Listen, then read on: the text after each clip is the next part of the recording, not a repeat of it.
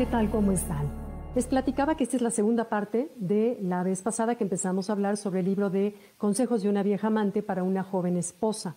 Libro que resumí, que rescaté lo que yo pensé que era lo más interesante de todo el libro y que lo publiqué aquí en el libro de Soy mujer, soy invencible, estoy exhausta. Pero bueno, en fin, quiero platicarles cómo hace unos años eh, fuimos a una boda, dos parejas de, de amigos y nosotros, mi esposo y yo, y acabando la boda decidimos ir a bailar a un lugar de salsa, un antro de salsa. Entonces llegamos y estaba todo oscuro, nos dieron una mesita y ya que nos instalamos y empiezas a ver a la gente, de pronto reconocimos a un amigo que se acababa de divorciar hace poco y que estaba bailando con tres botones de la camisa desabrochada, la frente perlada, estaba baile y baile feliz con una muchacha muy guapa de pelo negro.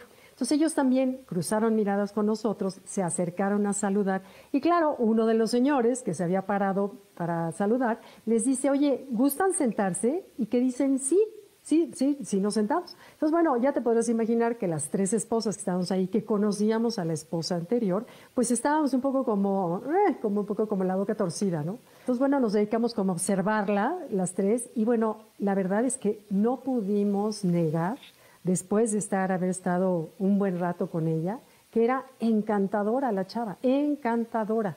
Y saliendo de ahí le pregunto a Cristi, mi amiga, le digo, ¿cómo viste, Cristi? Me dijo, no, hombre, no, no, no, acabo de recibir las lecciones de mi vida.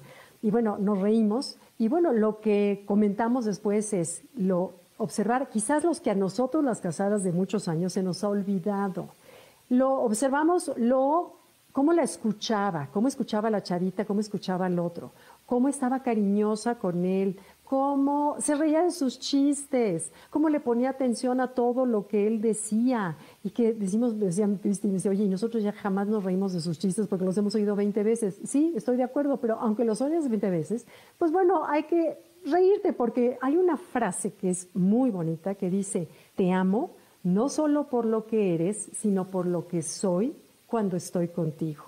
Entonces esta cuata estaba haciendo sentir al otro que era lo máximo. Entonces, bueno, esa es una razón de enamoramiento. Claro, eh, no sé qué cita sería si la primera, pero luego me enteré que se casaron y que ya no se vuelve a saber de ellos, no sé si siguen casados, pero quiero aclarar antes de continuar con los otros cinco secretos de este libro, que no se trata de que sea una responsabilidad exclusivamente de la mujer, para nada porque algunas de ustedes me reclamaron que cómo, que el amante, que claro, que ellas que hacían todo el quehacer de la casa y que los niños y que le cuidaba y la planchada y los que, pero y que el amante lo tenía fácil. Sí, sí, sí, sí, sí, estoy de acuerdo en todo. No se trata de eso ni de darle solo la responsabilidad a la mujer. Siempre en una relación de pareja el tema es de dos. El tema es de dos, solo que en esta ocasión estamos hablando acerca de este libro en donde la mujer grande, esta señora amante, nos da consejos a las señoras de cómo mantener y retener al amante. Y ojalá que la amante y la esposa sean una sola persona. Eso es lo que todos deseamos. Pero entonces, bueno, una vez aclarado esto, que es un tema de dos, vamos a iniciar con los secretos, con los secretos, con lo, que esta mujer nos, nos cuenta. El número uno, la mujer casada se equivoca al husmear la mente de su marido como si se tratara de comer una ostra. Dice, cada vez que una mujer tiene actitudes de desconfianza, de asumir conclusiones sin fundamento, está matando el amor. Y eso que en la época en que esta señora escribe el libro, no existían los celulares. Entonces, bueno, aplica eso mismo a los celulares. Y miren, mi papá tenía un dicho que decía, quien busca, encuentra. Y una amiga una vez me platicó que cuando su marido se fue una vez de jarra, que dice que era muy fiestero, que un día ella acabando de tener bebé, que estaba harta, decidió buscar al marido en los hoteles de la ciudad 3 de la mañana. Y dice Gaby, ¿cuál fue mi sorpresa? Que de pronto cuando le dije, me comunica con el señor fulano de tal, que le dice, sí, la comunico, porque en otro hotel le habían dicho, no, no está aquí, ah, gracias. Y pues siguió buscando, siguió buscando hasta que, como dice mi papá, quien busca encuentra. Le dice, sí, un momento la comunico. Dice Gaby, se me fue el, hacia el alma al suelo. Y gracias a Dios, bueno, a las 3 de la mañana seguro estaba dormido el señor, dice que quien le contestó no era su marido, pero se llamaba igual. Fíjate, la, ¿Qué posibilidades te puede tocar para que eso suceda? Entonces, de verdad que quien busca encuentra. Entonces, mejor no buscar y confiar, confiar, confiar, confiar. Luego, número dos, dice que uno de los amantes que tuvo le dijo, si quieres que te deje, dedícate a las labores del hogar. Y ella dice, por supuesto que no se refería a que no hiciera labores del hogar, porque eso es, digo, imposible. Lo que él se refería era a no convertir las labores del hogar en el centro de mi vida, en el centro de mi relación, darle prioridad no a las labores del hogar. Luego, punto número tres. Dice que otro amante de él le dijo, yo me enamoré perdidamente de mi mujer porque un día no le importó empaparse dentro de un diluvio que había, no le importó, como no le importó tampoco que le encantaban las pecas en la nariz de su mujer y que le encantaba cómo le fascinaban las palomitas del cine. Entonces, bueno, lo que ella dice es que todo funciona cuando la gente quiere que funcione. ¿Y de qué depende que funcione? ¿O qué es lo que hace que funcione? Cuando hay amor en tu vida, todo funciona. Por la vida, hay amor por ti misma, porque eso te envuelve en un halo que hace que te gusten las palomitas del cine, te haga una persona maravillosa. Fíjate qué tontería, pero qué profundidad al mismo tiempo. Cualquier cosa, cuando tú quieres que funcione, cuando eres alegre, estás enamorada de la vida, la gente no puede más que enamorarse de ti, aunque sea que te gusten las palomas del cine. Entonces, bueno, dice esta señora, tener miedo en que tu relación se vaya a perder es sensato. Eso sí es sensato. Lo que no es sensato es cerrar los ojos y pretender que el desierto va a desaparecer. Fíjate qué frase y lo que implica. Cerrar los ojos y pretender que así el desierto va a desaparecer, porque no desaparece.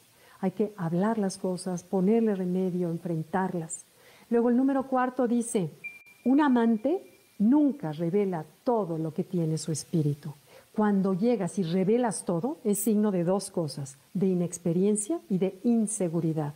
Un amante va poco a poco revelándose, poco a poco revelándose, porque dice, no hay nada que apague más al hombre que una mujer que habla y habla y habla y habla sin sustancia y habla y habla. Eso apaga el amor por completo. Tienes que escuchar más que, que hablar y tener siempre un misterio, un halo de misterio, algo que te sea deseable, misteriosa. Acuérdate que los hombres son de, competencia, de lucha. Cuando les das todo peladito en la boca se les va el interés por conquistar. Y bueno, y además decía Voltaire una frase que dice, el secreto para aburrir es contarlo todo. Entonces, bueno, ya sabes, el secreto para aburrir es contarlo todo. Y luego, por último, el 5, nada, nada garantiza que tu amor va a ser para toda la vida. Dice ella que jurar amor eterno es tan absurdo como jurar cualquier otra emoción de manera eterna. Dice, tú no puedes jurar tener alegría eternamente, no puedes jurar tener admiración por el otro de manera eterna, como no puedes jurar tener dolor o sufrimiento, etcétera, o temor para toda la vida. Eso no lo puedes. Lo más que puedes hacer es jurar, esforzarte por ser amada esforzarte día con día para que te amen, pero esforzarte tú, no el otro. Cuando tú te esfuerzas por ser amada, entonces el otro se enamora de ti. Y esto me recuerda una frase de un curso de milagros que dice, que es muy fuerte, ¿eh? pero dice, aquello que falta en una relación es lo que tú no has dado. Es decir, ¿quieres que sean cariñosos contigo? Sé cariñosa. ¿Quieres que tengan detalles contigo? Ten detalles. ¿Quieres que te escuchen cuando hablas? Pregúntate qué tanto escuchas tú y qué tanta atención le pones a tu pareja cuando habla. Entonces, bueno, termino con la frase que inicié porque creo que es muy importante recordarla. Es te amo no solo por lo que eres, sino por lo que soy cuando estoy contigo. Bueno, y contesto todas sus preguntas. Gracias por sus comentarios. Bye.